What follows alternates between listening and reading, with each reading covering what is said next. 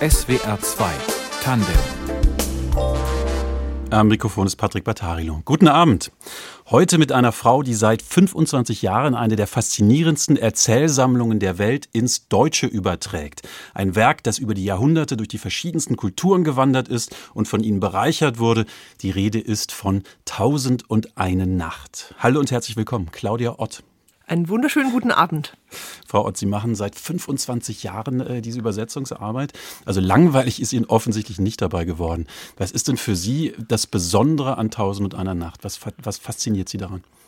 Besonders ist gerade, dass es wirklich nie langweilig wird und auch in den letzten, ich würde fast sagen, 2000 Jahren noch nie langweilig geworden ist mit diesem Werk, das immer die spannendsten Geschichten wie magnetisch angezogen hat, jeweils in der Kultur, durch die es gewandert ist. Und deswegen haben wir eben in Tausend eine Nacht so einen richtig bunten Geschichtensalat vor uns mit Kriminalkomödien, Liebesgeschichten, Abenteuergeschichten, Seefahrerromanen, Ritterromanen, allem, was spannend und aufregend genug war, um das Geheimnis von Tausend und eine Nacht jede Nacht neu zu entwickeln, nämlich den Cliffhanger einzubauen, der so spannend ist, dass der Sultan jede Nacht die Fortsetzung hören möchte. Das also. ist einfach etwas äh, Einzigartiges in der Weltliteratur. Also das ist jetzt auch schon ein sehr schöner Cliffhanger, finde ich. Sie machen jede Menge Lust darauf, über dieses Thema zu sprechen. In SWR 2 Tandem heute mit Claudia Ott über Tausend und eine Nacht. Und natürlich sprechen wir auch darüber, wie Claudia Ott überhaupt zum Übersetzen gekommen ist und was ihr dabei wichtig ist. SWR 2 Tandem. Bei uns ist Claudia Ott. Seit 25 Jahren beschäftigt sie sich als Übersetzerin mit einer der berühmtesten Erzählsammlungen der Welt, mit Tausend und eine Nacht. Und sie greift dabei auf uralte Manuskripte zurück. Frau Ott, äh, diese Geschichten aus Tausend und eine Nacht, die kennen ja die meisten von uns, ähm, zumindest vom Namen nach oder aus Büchern, aus Filmen, aus der Oper. Als ich ein Kind war, da hat mich zum Beispiel die Kinderversion sehr fasziniert, die bei uns zu Hause im Bücherregal stand. Also so einzelne Bilder oder Geschichten, Fäden, die haben wir alle im Kopf. Aber wenn wir jetzt mal die gesamte Erzählsammlung ins Auge fassen, was für Geschichten werden denn da erzählt? Es gibt zunächst mal eine Rahmengeschichte. Das ist eine ganz, ganz alte Geschichte, die gehört vielleicht zu den ältesten überlieferten Geschichten der Weltliteratur überhaupt. Und sie ist auch ein bisschen sehr problematisch, denn sie handelt von einem traumatisierten Herrscher, der glaubt, alle Frauen wären notorisch untreu, weil ihn nämlich seine eigene Frau betrogen hat. Seinem Bruder ergeht es ähnlich und zusammen ziehen sie in die Welt hinaus, finden jemandem, dem es noch schlimmer ergangen ist und beschließen dann, sich an allen Frauen der Welt zu rächen. Der Sultan heiratet dann jede Nacht eine neue Frau und lässt sie unmittelbar nach der Hochzeitsnacht umbringen, damit sie ihn nicht betrügen kann. Diese Rahmengeschichte ist eine großartige, sozusagen ein großartiger Auftakt dafür, dass dann die kluge Tochter des Wesirs auftaucht, die ihn mit einem Trick erst von Nacht zu Nacht immer wieder neugierig macht und hinhält. Sie erzählt nämlich ihrer Schwester, die sie mit ins Brautgemach genommen hat, am Ende der Hochzeitsnacht eine gute Nachtgeschichte und diese Geschichte wird immer spannender und spannender und als dann der Morgen graut und der König sie eigentlich töten möchte, merkt er, dass es ihm wichtiger ist, die Fortsetzung zu erfahren, als seinen Racheplan fortzuführen. Diese großartige Rahmengeschichte hat nun im Lauf der Jahrhunderte ganz viele Geschichten wie magnetisch angezogen. Alles, was spannend genug war, um so immer spannender werden zu können und einen Cliffhanger verträgt, der bis zum nächsten Morgen hält, kam in die Tausend und eine Nacht herein. Ein ganz bunter Geschichtensalat. Geschichtensalat ist auch eine schöne, ähm, etwas unorthodoxe Metapher dafür. Das Bild des Magneten ist, finde ich, sehr schön. Also es muss so spannend sein, dass es bis zur nächsten, bis zum nächsten Morgengrauen eine Spannung aufbaut und die dann bis zum nächsten Abend reicht. Jetzt haben wir ja alle so ein bisschen das Gefühl, es muss da so ein Korpus geben. Also es müsste ein Original geben und mit dem beschäftigt man sich, wenn man dieses, ähm, dieses Werk übersetzt. Das ist aber gar nicht so, nicht wahr? Also Tausend eine Nacht speist sich aus zig Quellen und existiert in vielen verschiedenen Versionen. Ähm, ist das an sich denn eine mündliche Überlieferung? Also ist das auf Basaren weitergetragen worden oder gab es da immer schon oder sehr früh schon Manuskripte, die wichtig waren? Es gab sehr früh Manuskripte, schon Bevor es in der arabischen Kultur überhaupt ankam, war das Werk erst in Indien und dann in Iran umgelaufen. Aus der persischen Fassung kennen wir sogar noch einen Titel, Hesar Afsan, das heißt so etwas wie tausend Abenteuergeschichten. Und dieses Werk äh, wurde dann etwa dreimal in vollständigen Fassungen in der arabischen Welt überliefert. Die erste Fassung etwa um das Jahr 800, die zweite Fassung etwa um das Jahr 1400, 1500 und die dritte Fassung etwa um das Jahr 1800. Ich selber übersetze die Fassung von 1500. Das ist die spannendste Fassung, die schönste Fassung und die, von der wir am meisten Originalmanuskripte haben, kennen oder noch nicht kennen, aber entdecken dürfen. Jetzt muss man eine ganz kurze Klammer aufmachen. Ihr Verdienst, Frau Ott, ist nämlich, dass Sie überhaupt an diese Originalmanuskripte rangegangen sind, um aus dem Arabischen dann ins Deutsche zu übersetzen. Es war nämlich lange so, dass die Übersetzungen, die in Europa äh, gemacht wurden, auf einer französischen Übersetzung beruhten, die Anfang des 18. Jahrhunderts entstanden war, Übersetzung von dem Franzosen Antoine Galland. Äh, wie sind Sie denn dazu gekommen, sich zu sagen, wir müssen das anders machen? Also wir müssen auf die Originalmanuskripte zurückgreifen. Die allererste Idee dafür kam gar nicht von mir, sondern von dem Verlag, mit dem ich zusammen diese Ausgabe mache, dem Beck Verlag. Äh, der hatte die Idee zum 300-jährigen Jubiläum von genau dieser Ausgabe, die Sie gerade genannt haben, der französischen Les Mille et une Nuit von Antoine Galland. Die zugrunde liegende Handschrift, die seitdem ungelesen in der Bibliothèque Nationale in Paris schlummerte, zum ersten Mal ins Deutsche zu übersetzen. Denn wie Sie schon sagten, sind zunächst immer die französischen Fassungen weiter übersetzt worden und später hat man die 1800er Fassung, die viel jünger und eben schon im Auftrag europäischer Käufer geschrieben worden war, ins Deutsche übersetzt. Man hatte also überhaupt noch gar keine Übersetzung der alten arabischen Originale von Tausend und eine Nacht. Und da hatte eben mein Verlag die Idee, 2004 zum 300. Jubiläum von Tausend und eine Nacht in Europa zum ersten Mal diese Handschrift ins Deutsche zu übersetzen. Dass es da noch mehr Originale gab, das wusste ich zwar damals schon, mein Verlag damals noch nicht. Und langsam, langsam bin ich damit herausgerückt mit meinen eigenen Funden, mit meinen Geheimnissen, mit auch dem, was ich in meinem Studium schon gelernt hatte und einfach mit der großen Neugier, was ist denn eigentlich mal die arabische Tausend und eine Nacht gewesen? Was haben die arabischen Hörer und Leser so spannend gefunden, dass sie dafür zum Beispiel einem professionellen Geschichtenvorleser für Geld zugehört haben oder lange Serien im Ramadan ertragen haben mit immer wieder spannenden Geschichten? Was war für die arabischen Leser und Hörer so spannend? Und äh. dabei bin ich auf ganz, ganz spannende Entdeckungen gestoßen. So, jetzt haben Sie mir, äh, machen Sie mir Lust auf ganz verschiedene Fragen in ganz verschiedene Richtungen. Also es ist das Bild von den, von den Geschichtenerzählern, die bezahlt werden dafür, dass sie Geschichten erzählen. Da ist aber auch die Sache mit den Geheimnissen, die Sie genannt haben. Also Ihre eigene Art zu wissen, Ihr Wissen darum, wo bestimmte Manuskripte sind. Wie haben Sie es denn gemacht, diese Manuskripte zu finden, die bis dato noch nicht genutzt worden waren für Übersetzungen? Erstaunlicherweise sind viele dieser Manuskripte ganz ordentlich in Bibliotheken des Abendlandes, also des Westens unserer eigenen Länder, zum Beispiel in der Staatsbibliothek zu Berlin oder auch in der Universitätsbibliothek in Tübingen aufbewahrt. Denen geht's da auch sehr gut. Die werden da sehr gut aufbewahrt und auch restauriert. Und ähm, die sind meistens auch gut katalogisiert und beschrieben.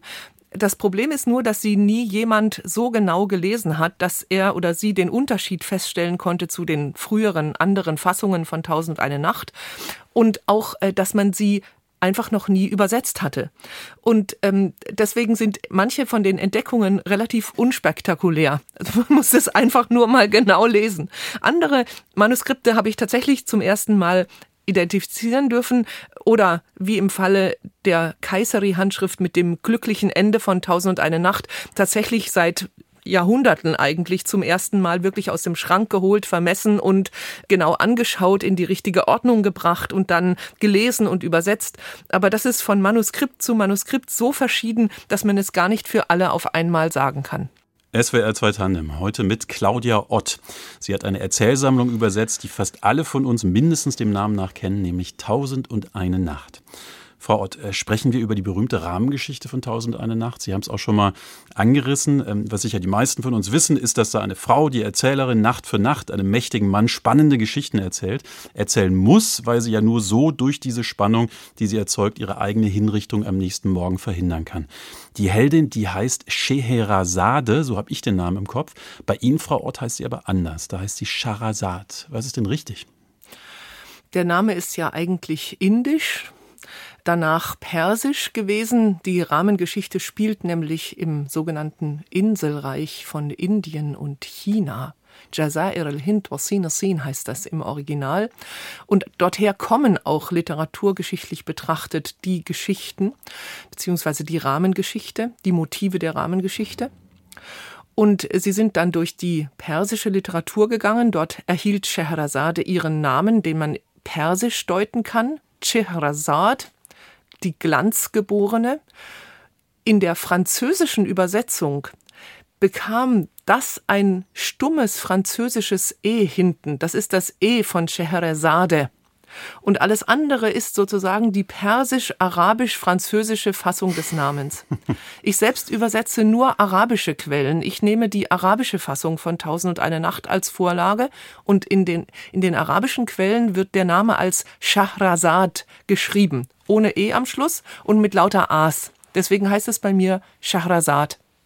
Also schon, schon spannend, ne? wie sich wie so ein Wollknäuel, wie sich da diese gesamte Rezeptionsgeschichte des Märchens oder der, der Geschichtensammlung, der Erzählsammlung widerspiegelt. Ganz konkret ist es ja so, dass Scharazad die Geschichten immer wieder abbricht, ähm, damit der Sultan unbedingt wissen möchte, wie es weitergeht und deshalb ihre Hinrichtung von Nacht zu Nacht verschiebt. Äh, Frau Ott, ist Scharazad damit die Erfinderin des Cliffhangers, also so eine Erzähltechnik, die ja zum Beispiel auf Netflix oder bei Serien heutzutage gang und gäbe ist? Zumindest ist sie eine der größten Virtuosinnen des Cliffhangers in der Geschichte der Weltliteratur. Sie tut das ähm, von Anfang an, aber sie hat auch ein ganz bestimmtes Programm, mit dem sie den Sultan, der ja durchaus auch ein bisschen traumatisiert ist, behutsam durch die Geschichten führt bis zum glücklichen Ende. Und damit arbeitet sie fast wie eine Therapeutin. Das ist wie vielleicht Spannungstherapie, Erzähltherapie, etwas ganz besonders äh, Spannendes. Also man muss sagen, sie kämpft ja auch um ihr Leben. Ne? Also sie ist Therapeutin, so beschreiben sie es gerade, muss aber auch um ihr eigenes Überleben kämpfen. Ähm, in einer traditionellen Gesellschaft, die ja sicher auch sehr patriarchalisch war. Das ist Sharazad zum einen, dann ist sie offensichtlich auch eine kluge Frau, sie ist eine eloquente Frau, sie ist eine gebildete Frau. Äh, Frau Ott, was, was mögen Sie denn ganz besonders an dieser Figur? Gibt es da einen Aspekt, der Ihnen vielleicht auch persönlich sehr, sehr nahe liegt, besonders nahe ist? Zunächst ist es ganz wichtig, dass Shahrazad nicht üblicherweise mit den Waffen einer Frau kämpft, sondern sie hat Bücher gelesen. Es wird das Bücherwissen durch sie vermittelt und durch die Geschichten, die sie sich wie sie selbst sagt, angelesen hat und jetzt dem Sultan wohlproportioniert und wohlportioniert serviert, sozusagen zeigt sie, dass Bildung existenziell sein kann. Bildung und Bücherwissen kann Leben retten. Das ist für mich ein ganz wichtiger Aspekt von Tausend und eine Nacht. Lest Bücher, dann äh, gibt es da drin tatsächlich Lösungen, um selbst einen grausamen Sultan sozusagen eines Besseren zu belehren. Ja, ist ein sehr, sehr schöner ähm, Aspekt, den Sie da rausarbeiten. Ist das auch, was die, ähm, diese Erzählsammlung modern macht? Also dieses, ähm, die Selbstermächtigung einer Frau durch Bildung? Tatsächlich, äh, das ist ein Aspekt. Ähm, Tausend und eine Nacht wurde durchaus auch öfters schon feministisch interpretiert, obwohl das aus meiner Sicht ein bisschen äh, ja nicht ganz scharf sozusagen definiert ist. Das ist ja eine andere Form von Feminismus.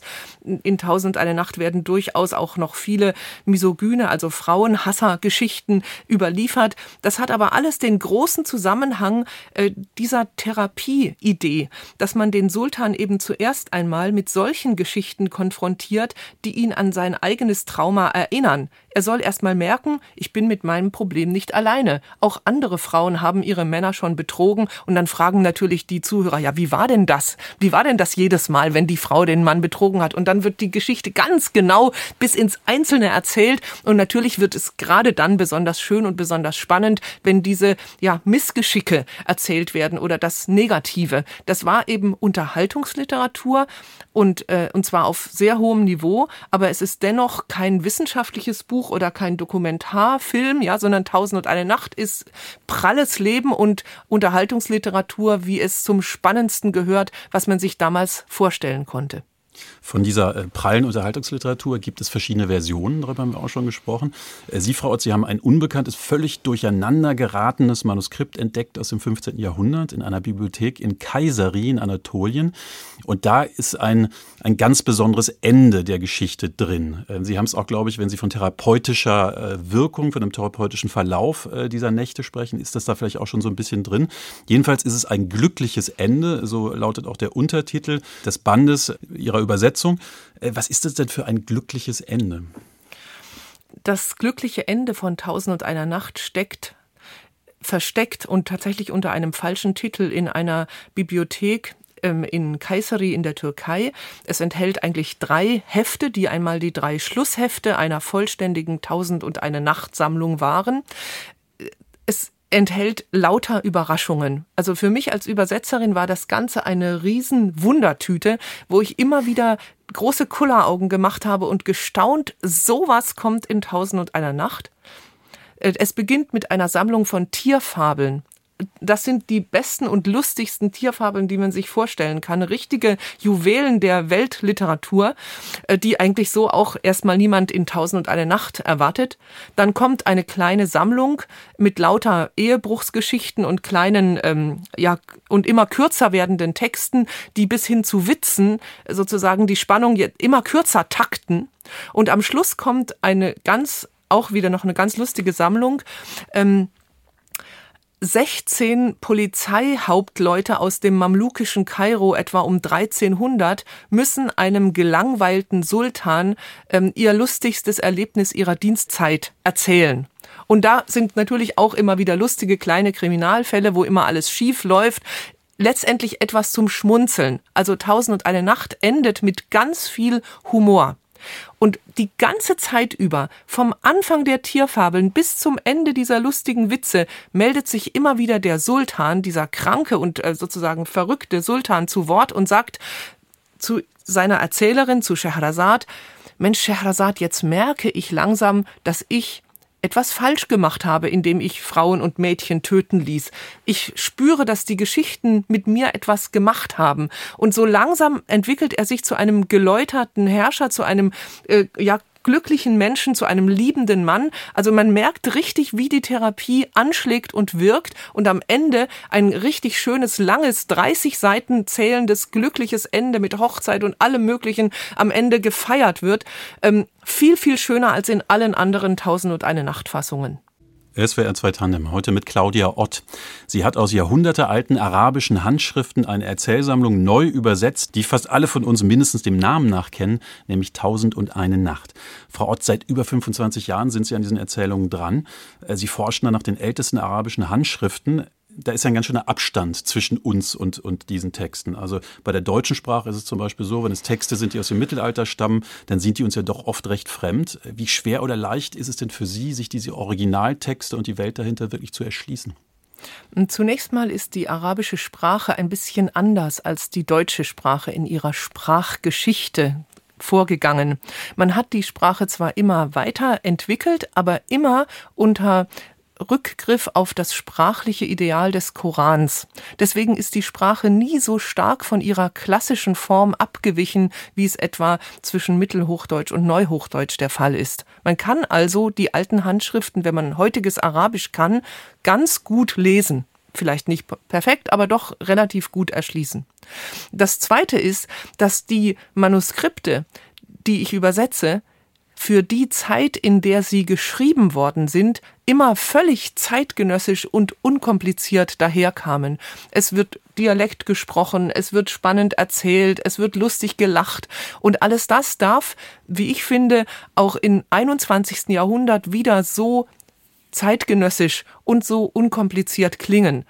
Tausend und eine Nacht ist ja eines der ganz großen Werke der Weltliteratur, die alle paar Generationen auch eine Neuübersetzung verdient haben, damit man die wieder lesen kann, ohne dass es irgendwie abgestanden klingt. Und das war eigentlich die Idee einer Neuübersetzung. In, also so wie wir, viele von uns, ähm, Tausend eine Nacht im, im Kopf haben, dann denken wir an Geschichten, die da erzählt werden. Es spielen aber auch Gedichte eine sehr große Rolle. Äh, in manchen westlichen Übersetzungen wurden diese Gedichte allerdings einfach weggelassen, weil sie für den Fortgang eher als störend empfunden wurden. Sie hingegen, Sie haben in Ihren Gedichtübersetzungen, ähm, Sie haben sich da viel Zeit genommen in Ihren Übersetzungen. Äh, welche Rolle spielen denn diese Gedichte bei Tausend eine Nacht? Also gerade wenn man an das Lesepublikum denkt, für das die Sammlung mal ursprünglich gedacht war. Tausend eine Nacht wurde ja immer sowohl gelesen als auch gehört. Und zwar meistens vorgelesen gehört. Und bei so einer Vorlesung, ich durfte mehrere solche Vorlesungen miterleben, da ist es immer so, dass das arabische Publikum auf die Gedichte so ähnlich wartet wie ein Opernpublikum auf die Arien. Also wenn kein Gedicht kommt, dann war es keine richtige Tausend und eine Nacht Geschichte, besonders nicht, wenn es eine Liebesgeschichte sein soll. Und Liebe ist ja eines der allerwichtigsten Themen von Tausend und eine Nacht überhaupt. Ich glaube, fast zwei Drittel der Geschichten kann man auch als Liebesgeschichten ähm, betrachten. Und äh, dazu gehören einfach unbedingt die Liebesgedichte mit als Zentrum und als wunderschönes Juwel und eben als auskomponierte kleine, fast wie Musikstückchen, die das Stück eben aufwerten. So, jetzt haben Sie uns den Mund wässrig gemacht. Juwelen, die wollen wir jetzt aber auch hören. Äh, Sie haben schönerweise auch ein Gedicht mitgebracht, das Sie selbst übersetzt haben. Was ist das für ein Gedicht? Ich fange mal mit dem ersten an. تمنيت من أهوى فلما التقيته خرست فلم أملك لسانا ولا طرفا وأطرقت إجلالا له ومهابة وحاولت أن أخفي الذي بي ولم يخفى وقد كانت في قلبي خطوب كثيرة ولما التقينا ما نطقت ولا حرفا ich wünschte den Liebsten her, doch als ich ihn wiedersah, da hat's mir das Auge und die Zunge verschlagen. Aus Ehrfurcht und um das zu verbergen, was in mir war, hab ich meinen Blick zum Boden niedergeschlagen. So zahlreich die Reden waren, die ich im Herzen trug, beim Wiedersehen konnt ich keinen Buchstaben sagen. Jetzt eins, auch ein Liebesgedicht aus dem Buch der Liebe, وصالك ريحاني وهجرك قاتلي وذكرك مثواي وأنت منايا وأنت مدى شغلي وغاية رغبتي وقربك سلوتي وأنت حشايا وإن غبت عن عيني فأنت بمهجتي وأنت لكشف النايبات غطايا vereint sein mit dir das ist wie frisches basilikum. Getrennt sein wie tod Du bist mein Wunsch und mein Willen, mein Dauergedanke und das Ziel meiner Grübelei, und nur deine Nähe kann die Sehnsucht mir stillen. Auch wenn dich das Aug nicht sieht, im Herz bist du immer da. Entblößt mich das Schicksal, so wirst du mich verhüllen. Also das waren Gedichte aus Übersetzungen von Claudia Ott. Vielen Dank dafür, dass Sie die uns vorgetragen haben. Das war auch ganz toll, die mal auf Arabisch zu hören. Also man spürt auch nochmal den Rhythmus, den das Originalmanuskript hat, die Originalsprache. Ist das für Sie wichtig, ähm, das auch laut zu lesen, diese Gedichte, um dann reinzufinden in den Rhythmus und das ins Deutsche übertragen zu können? Tatsächlich habe ich äh, die Idee und es ist mir auch in ganz vielen Fällen geglückt, ähm, die Gedichte metrisch getreu ins Deutsche zu übersetzen. Das heißt, jedes, jede Silbe im Arabischen mit einer deutschen Silbe wiederzugeben, damit das Gedicht im Deutschen genauso klingt wie im Arabischen. Die Gedichte haben tatsächlich im Deutschen arabisches Versmaß. Es ist äh, relativ aufwendig, sowas zu machen. Ich habe an manchen Gedichten bis zu einer Woche gesessen, äh, wenn sie lang waren. Und die Gedichte haben ja auch immer, vielleicht haben Sie das gehört, denselben Reim am Schluss. Man nennt das den Monoreim. Jede Zeile muss auf denselben Reim reimen. Das ist, wenn so ein Gedicht bis zu 50, 60 Verse hat, ganz schön äh, schwierig.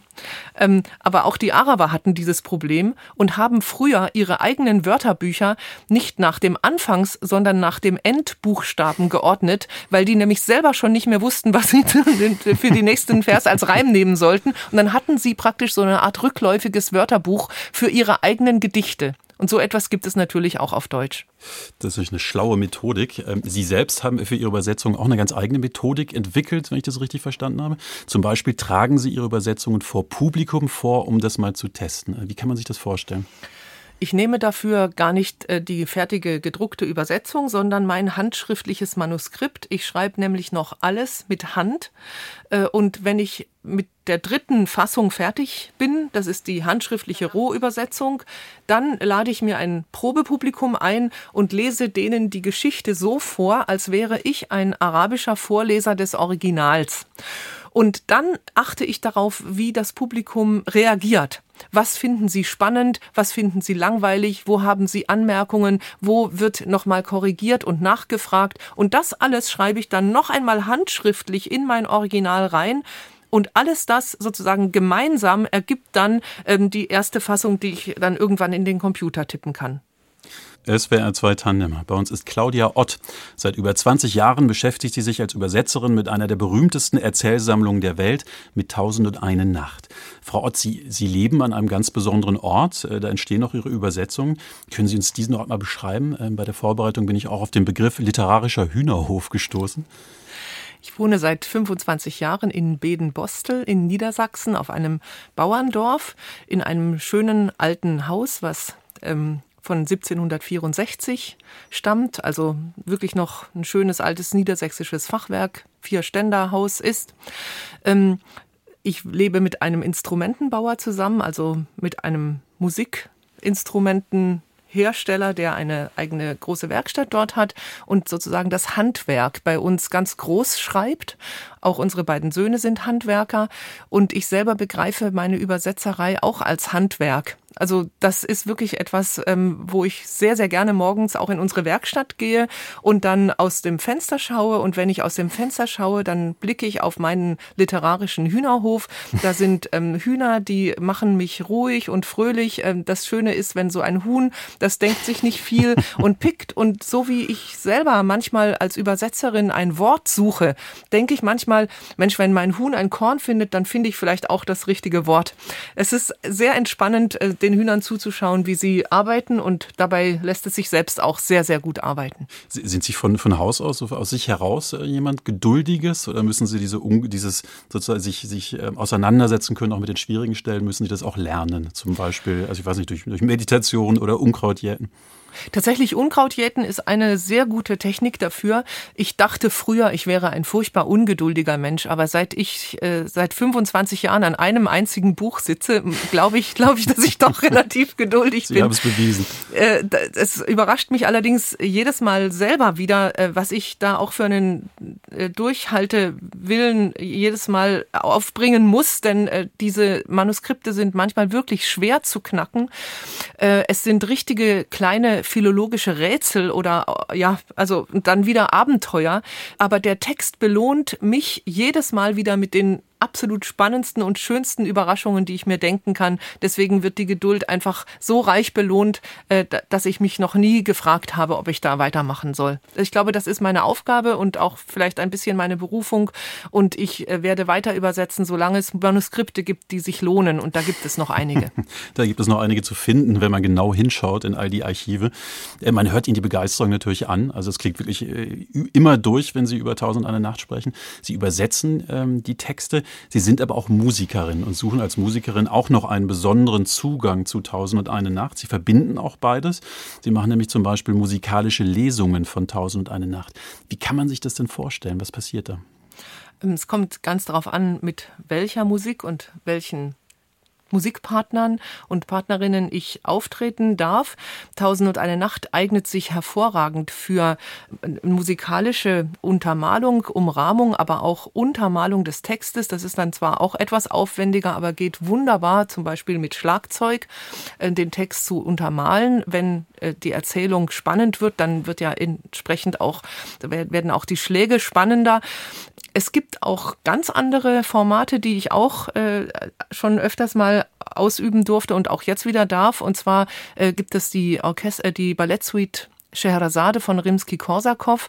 Auch die mache ich zusammen mit Orchestern, ähm, mit eindramaturgisierten Originaltexten, auf die sich Rimsky beim Kom äh, Komponieren bezogen hat.